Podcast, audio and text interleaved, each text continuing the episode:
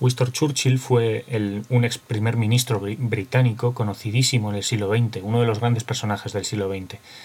Y Winston Churchill eh, ha pasado a la historia por una gran cantidad de anécdotas, de frases célebres, ya que este hombre tenía una gran agilidad mental.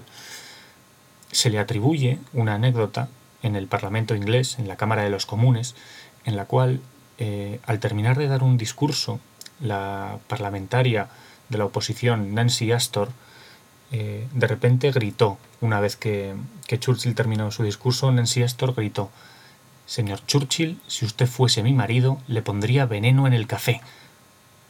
A lo que Churchill respondió, Lady Astor, si usted fuera mi mujer, me bebería ese café. Bienvenidos al segundo capítulo del podcast del búho.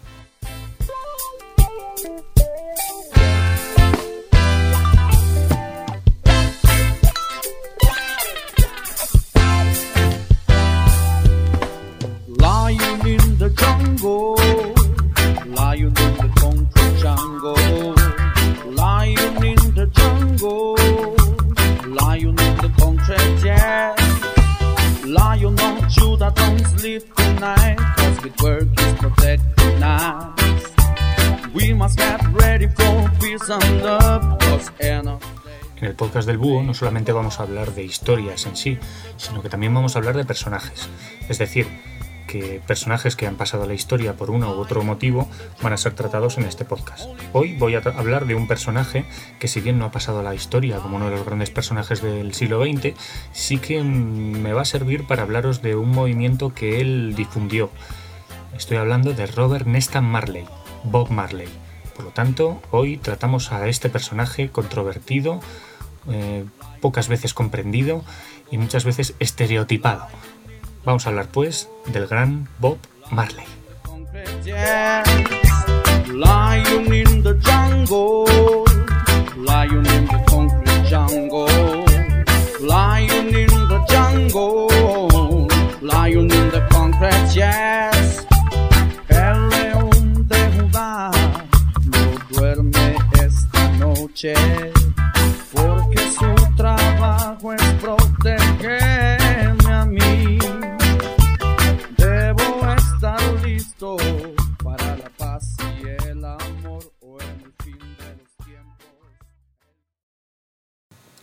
Robert Nesta Marley nació en 1945 en Nine Miles, un pueblo que está en el norte de Jamaica, un pequeño pueblo, y fue hijo de una jamaicana de 18 años llamada Cedela Booker y de Norval Marley, un jamaicano de descendencia escocesa, capitán de los Marines Reales.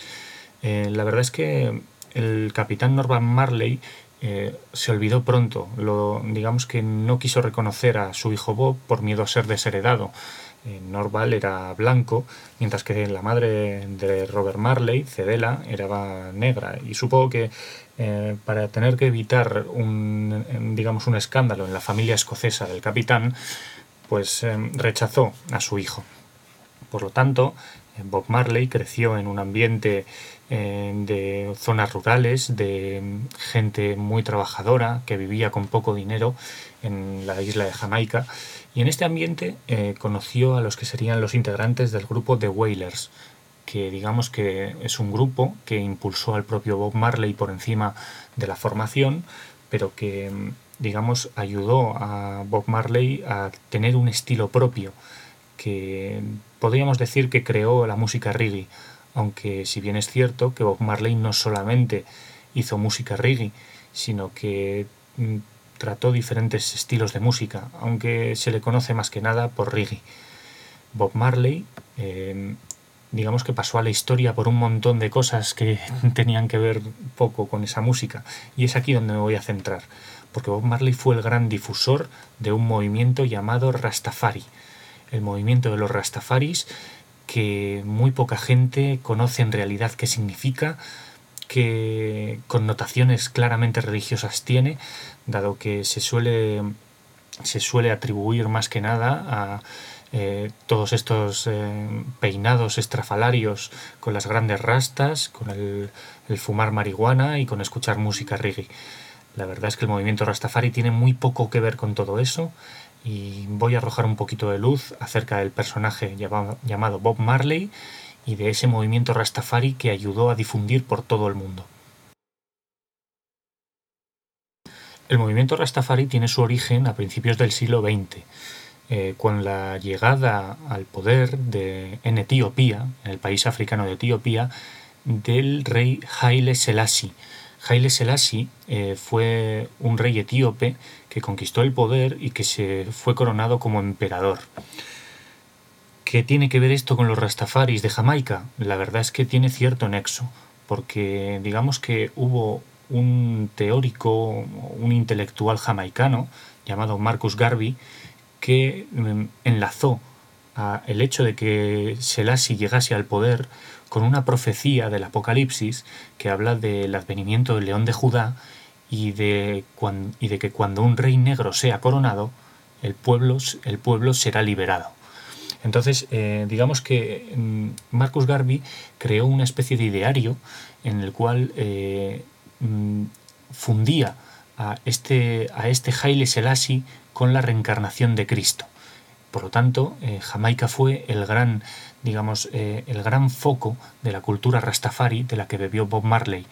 Digamos que es un poco, es una especie de mezcla de culturas, porque mezcla el hecho de eh, esa nueva venida de Jesucristo con la liberación del pueblo de los esclavos negros que tenían que estar destinados a volver a África. Se creó un, un digamos, un lugar tomado de la cultura, de la cultura judaica, de la cultura hebrea, en la cual se considera Sion como un lugar de eh, paradisíaco en el cual la gente es libre y feliz y hay una especie de justicia divina. Eh, Marcus Garvey situó Sion, Sion en Etiopía y es aquí donde el pueblo jamaicano digamos que extendió eh, por toda la isla esta especie de movimiento pseudo religioso que mezclaba cristianismo y judaísmo y para digamos crear un nuevo movimiento que poco tuvo que ver con lo que luego se conoce de él. Pero básicamente esto es lo que se conoce o lo que es el movimiento Rastafari. A partir de Haile Selassie, de este rey etíope, que eh, a los años 30, eh, en los años 30, digamos que alcanzó su máximo poder en el reino de Etiopía, pero que vio cómo en 1935 Italia invadía su país y era despojado del poder. A partir de aquí se sentó, digamos, la leyenda del, movimiento Rastafari, eh, a partir, como ya he dicho, del jamaicano Marcus Garvey, que es conocido como el profeta de los Rastafaris. Cuando un jovencísimo Bob Marley fundó, junto con otros músicos de Jamaica, la banda de Wailers en 1963, digamos que el, movimiento Rastafari eh, estaba ya muy asentado en la isla jamaicana. Estábamos hablando de que el, de que el movimiento Rastafari eh, comenzó a principios del siglo XX con la llegada de Haile Selassie al poder en Etiopía y que fue difundido o fue, digamos, eh, ordenado por este profeta llamado Marcus Garvey, este jamaicano. Por lo tanto, en 1963 el reggae era parte de la cultura jamaicana. Pero ¿qué ocurre? que los años 60 tuvieron, tuvieron bastante poder en el, en, el, mundo occidental. Digamos que fue una época de apertura cultural y eh, Bob Marley era una esponja que absorbió todos eh, estos tipos de culturas diferentes y los unió para crear un estilo de música que además bebía de diferentes estilos como el soul, el rhythm and blues, el rock.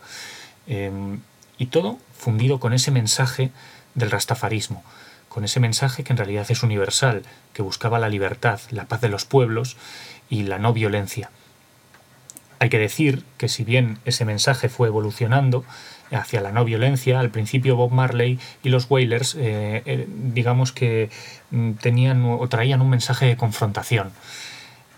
Clara muestra de ello es el primer éxito de la banda en 1973-74, titulado I Shot the Sheriff, eh, que fue versionado por Eric Clapton eh, antes de que el propio Marley llegase a, ser conocido fuera de Jamaica, pero que una vez, eh, digamos que salió de la isla gracias a ese éxito, su ascenso fue imparable. A partir de 1974, el ascenso de Bob Marley y de Wailers lo catapultó al, a lo alto del éxito mundial musical y digamos que ayudó a difundir esa cultura ecléctica eh, medio judía, medio africana, medio cristiana del movimiento Rastafari. En 1976, eh, Bob Marley eh, sufrió un atentado personal en su casa de Jamaica. ¿vale? Y junto a Bob Marley, su esposa Rita, un compañero de, los Wailers y el manager Don Taylor fueron, fueron tiroteados en su propia casa. Esto es una, esto es una muestra gran, del gran clima de violencia que se vivía en Jamaica en los años 70. Como digamos prácticamente en todas las excolonias americanas del sur y del Caribe, eh, Jamaica no era una excepción. Había una gran inestabilidad política y Bob Marley era un gran símbolo político que era, que era digamos, reclutado por diferentes partidos o tomado como bandera para, para sus fines. Por lo tanto, Bob Marley sufrió este atentado. Eh, hay una anécdota muy famosa, eh, que además recientemente ha sido nombrada en una película de Will Smith, en la cual eh, tras se cuenta que fue verdad de hecho que dos días después de sufrir el atentado Bob Marley sufrió varios disparos en el pecho Bob Marley salió a cantar a la tarima entonces cuando, cuando se le preguntó Bob Marley dijo la gente que está tratando de hacer este mundo peor no se toma ni un día libre ¿por qué me iba a tomar yo un día libre? Bueno, esta es una de las anécdotas de, que han contribuido a que Bob Marley pasara, pasara la historia como un símbolo del activismo, de la lucha contra la violencia, de, de, todo, de toda la confrontación política. Pero sobre todo Bob Marley se esforzó muchísimo por hacer una música diferente, una música muy trabajada, pero también se esforzó por eh, involucrarse políticamente.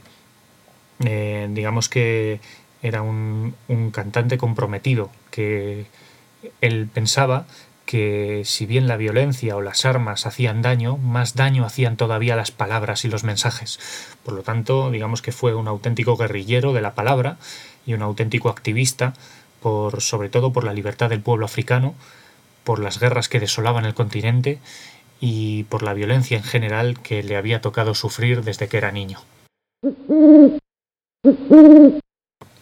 Vemos por lo tanto que, al contrario de lo que se piensa, Bob Marley no era un Rastafari propiamente dicho, sino que captó o adaptó eh, diferentes aspectos de la cultura Rastafari, sobre todo el mensaje político, y los mezcló con su gusto estético o con, digamos, otras costumbres que poco o nada tenían que ver con el movimiento Rasta claro ejemplo de que Bob Marley no era un Rastafari puro fue que fue bastante, bastante prolijo en lo que a tener hijos se, supone, porque un, Rastafari tiene que guardar bastante ascetismo en cuanto a sus relaciones sexuales y no era algo que Bob Marley hizo.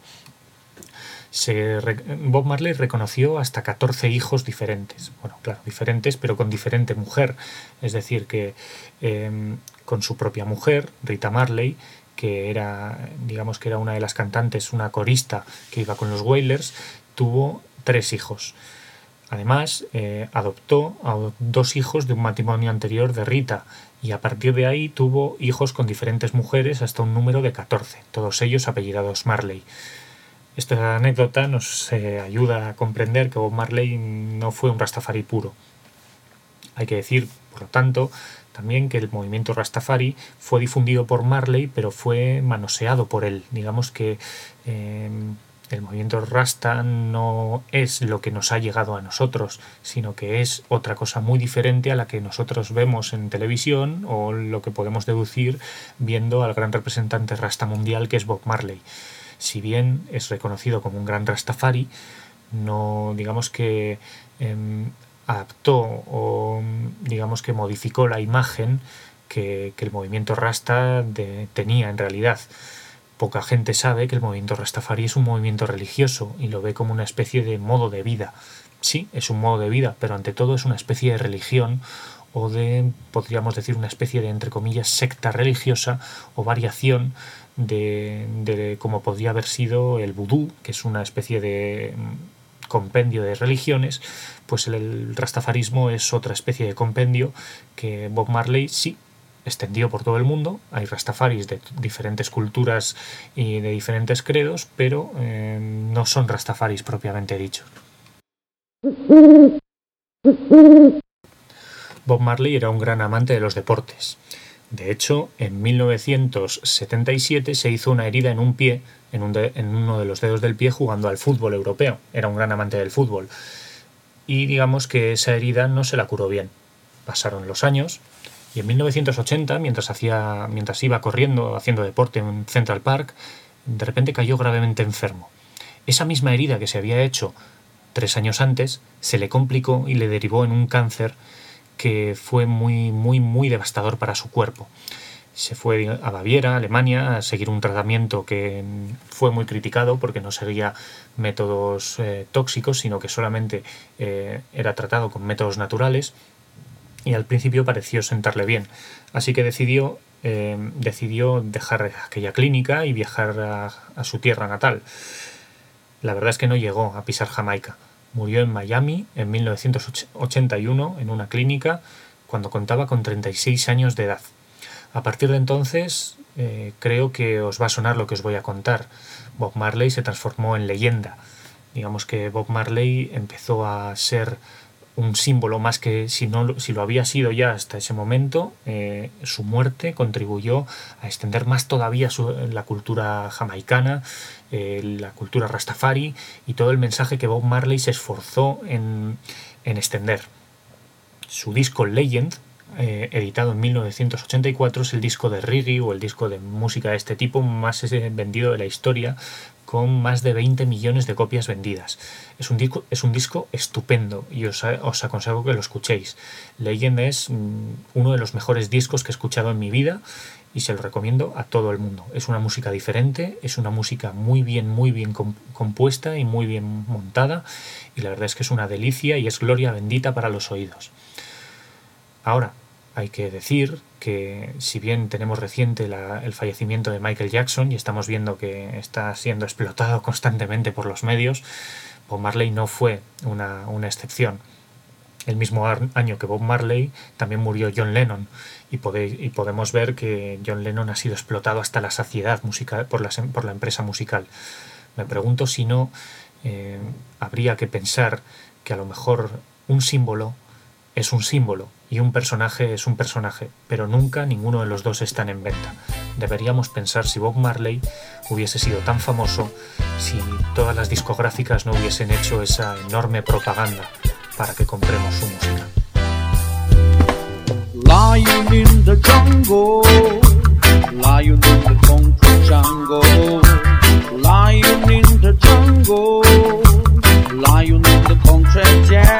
Recordad que todas las sugerencias, súplicas, peticiones, amenazas de muerte, todo lo que queráis, me lo podéis dejar en los comentarios del podcastdelbúho.wordpress.com o en Twitter, añadidme como coleguita en, eh, en mi usuario, que es guion bajo Jorge guion bajo. Bueno, espero que os haya gustado. Hasta el próximo capítulo del podcast del búho.